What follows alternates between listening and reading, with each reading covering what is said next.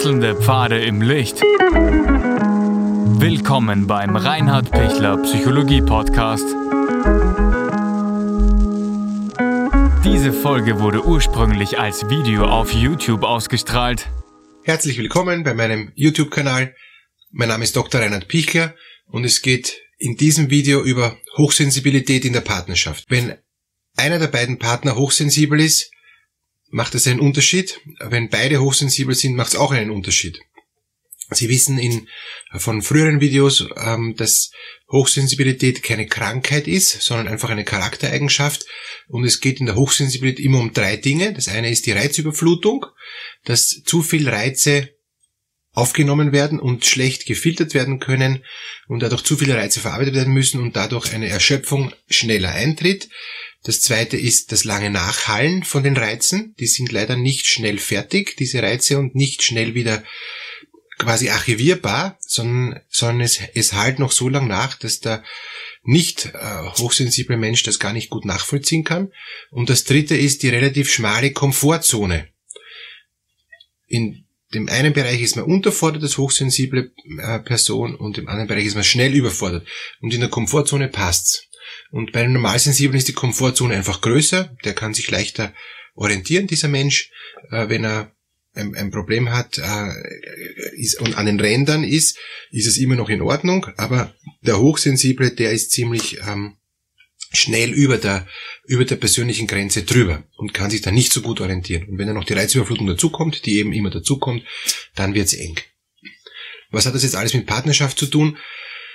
Wenn beide hochsensibel sind, heißt das, sie müssen eine ähnliche Komfortzone haben und sie müssen sich mit ihren Reizen gegenseitig so gut achten und so gut auch unterstützen, dass jeder auch wieder runterkommen kann, dass jeder wieder auch sich entspannen kann. Ansonsten werden, werden diese Reize doppelt noch einmal überlagert und ansonsten kommt es äh, oft zu unnötigen Streit und Missverständnissen und, und auch Überforderungssituationen gegenseitig, weil beide hochsensiblen Partner ganz unterschiedliche Bedürfnisse haben.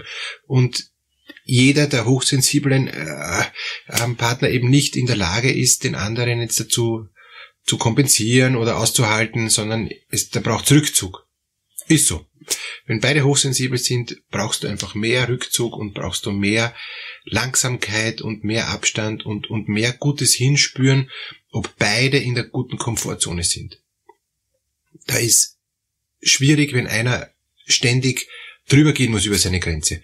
Wenn dann eben Kinder da sind, ja, und die Kinder fordern einfach und, und beide haben momentan einfach keine Kraft und, und keine Energie und keine Zeit, dann wird es wirklich schwierig. Wenn beide überfordert sind, äh, und, und es sind Kinder da, dann ist es einfach wichtig, dass es jemand Dritten von außen gibt, der sich dann um die Kinder kümmern kann. Sei es jetzt da eben ein Verwandter oder eben ein, ein, ein Kindermädchen. Ja. Wichtig ist, auf die eigene Komfortzone unbedingt achten lernen als Paar. Wenn du ständig den anderen über den Tisch ziehst, wird das massive Auswirkungen auf die Beziehungsqualität haben. Man fühlt sich vom anderen nicht verstanden, man fühlt sich auf Dauer verletzt und, und man zieht sich innerlich zurück, weil man sich schützen muss und, und man geht aus der Beziehungsdynamik raus und man geht überhaupt aus der Beziehung raus, wenn man merkt, man kommt nicht an, man wird nicht verstanden, es reicht, es ist zu viel. Ich kann nicht, ich, ich, ich, ich werde nicht verstanden. Und auch wenn der andere hochsensibel ist und es grundsätzlich versteht, es ist so, wie wenn die beiden vorbeifahren. Ja? Sie müssen schauen, dass sie wirklich beide gemeinsam schwingen und beide gemeinsam in ihrer Komfortzone sind, dann ist es super. Aber dazu braucht es einfach Übung, dazu braucht es Kommunikation und dazu braucht es Verständnis gegenseitig. Gut, was machen wir jetzt ähm, in einer Partnerschaft, wo einer hochsensibel ist und der andere normalsensibel? Es gibt übrigens nicht so normalsensibel, noch mehr sensibel, noch mehr sensibel und dann hochsensibel, sondern da ist wirklich ein, äh, ein, ein Gap dazwischen. Das ist nicht, nicht so eine langsame Steigerung, sondern das sind wirklich zwei unterschiedliche Herangehensweisen.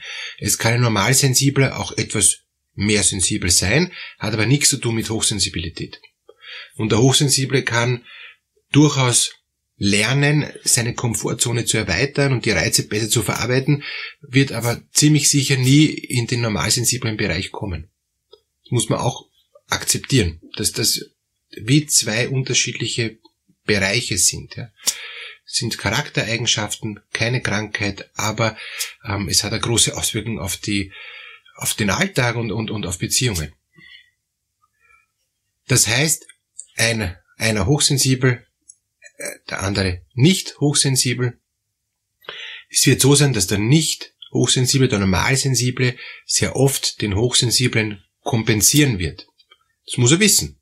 Äh, dass wenn der Hochsensible, warum auch immer, jetzt gerade nicht in der Lage ist, zu funktionieren, wie man es erwarten würde als Normalsensibler, braucht der Normalsensible so viel Verständnis, dass er akzeptiert, dass der Hochsensible Zeit braucht zum Runterkommen, Zeit braucht, sich wieder zu erholen, Zeit braucht Kraft zu sammeln und wieder in seiner Komfortzone zu sein, um wieder aus Außensicht gut funktionieren zu können.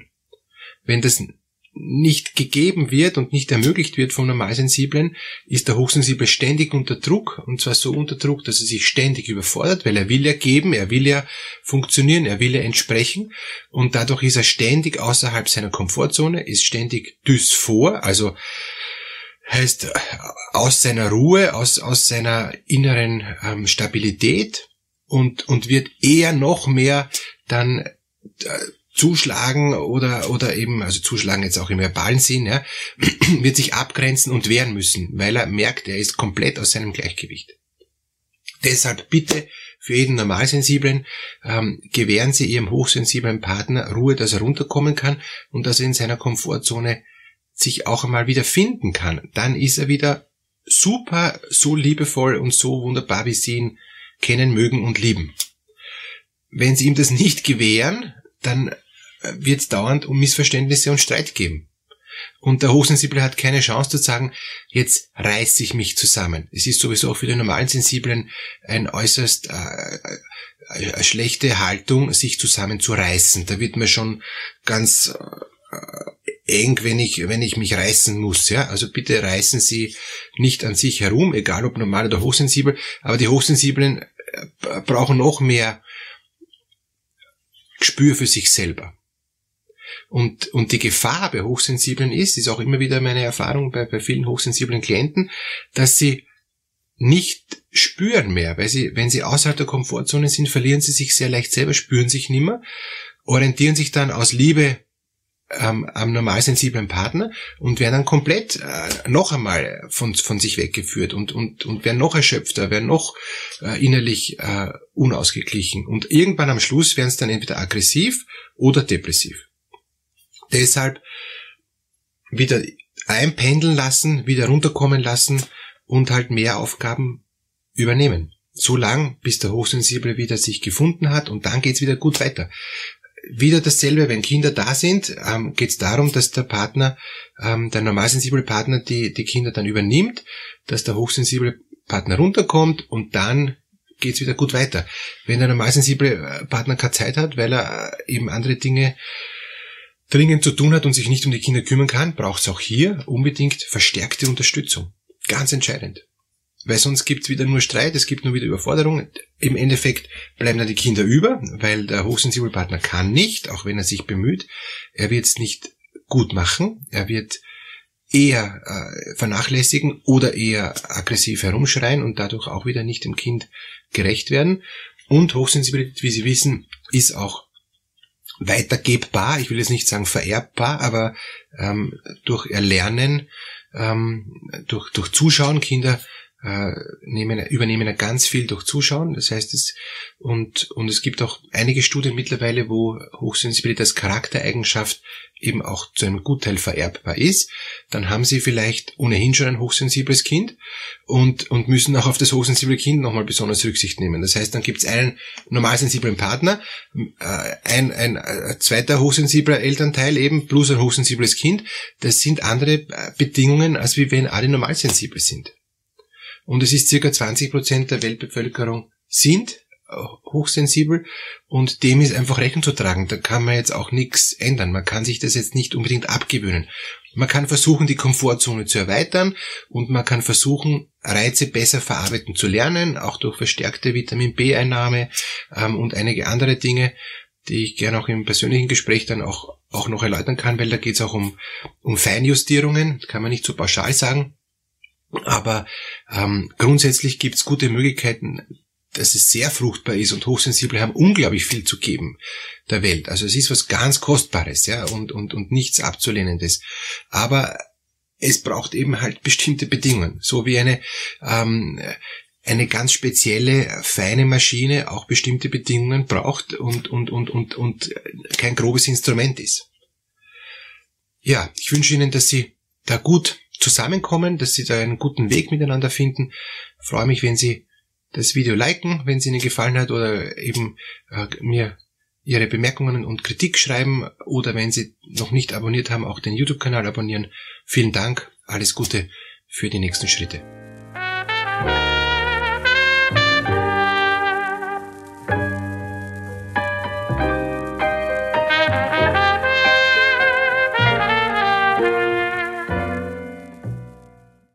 Wenn Ihnen diese Podcast-Episode gefallen hat, geben Sie bitte eine positive Bewertung ab.